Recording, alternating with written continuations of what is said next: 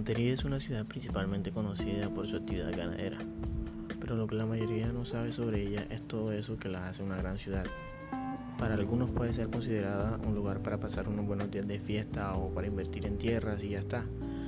Pero lo que no llega a conocer es la diversidad tan amplia que se puede encontrar. Desde los darquetos hasta los patinetos, y así pasando por los perroflauta y las popularmente llamadas alternolocas los señores que se sientan de tarde en la catedral a tomar tinto que con ellos cargan miles de historias y anécdotas. Los mototaxis que te llevan y en el camino te cuentan casi la mitad de su vida. Y muchos otros ejemplos que podría darles para ejemplificar la gran variedad de grupos culturales, personalidades, pensamientos, creencias, gustos musicales, etc.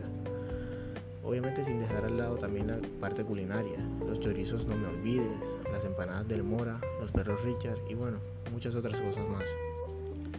De eso y mucho más se trata Booty Radio, un espacio creado para contar todas esas historias y hablar de esos personajes que día a día se pueden conocer en esta ciudad. Hablar un poco de la actualidad de Montería, los escándalos populares, pero claramente sin convertirnos en un programa de chismes ni nada de eso. Pero sobre todo el principal objetivo de este programa es pasarla bien, mamar gallo, divertir y hacer ver lo lindo de Montería en todos sus aspectos. Por eso los invito a que me acompañen en este proyecto e intentemos que el resto del mundo vea lo lindo que es esta ciudad.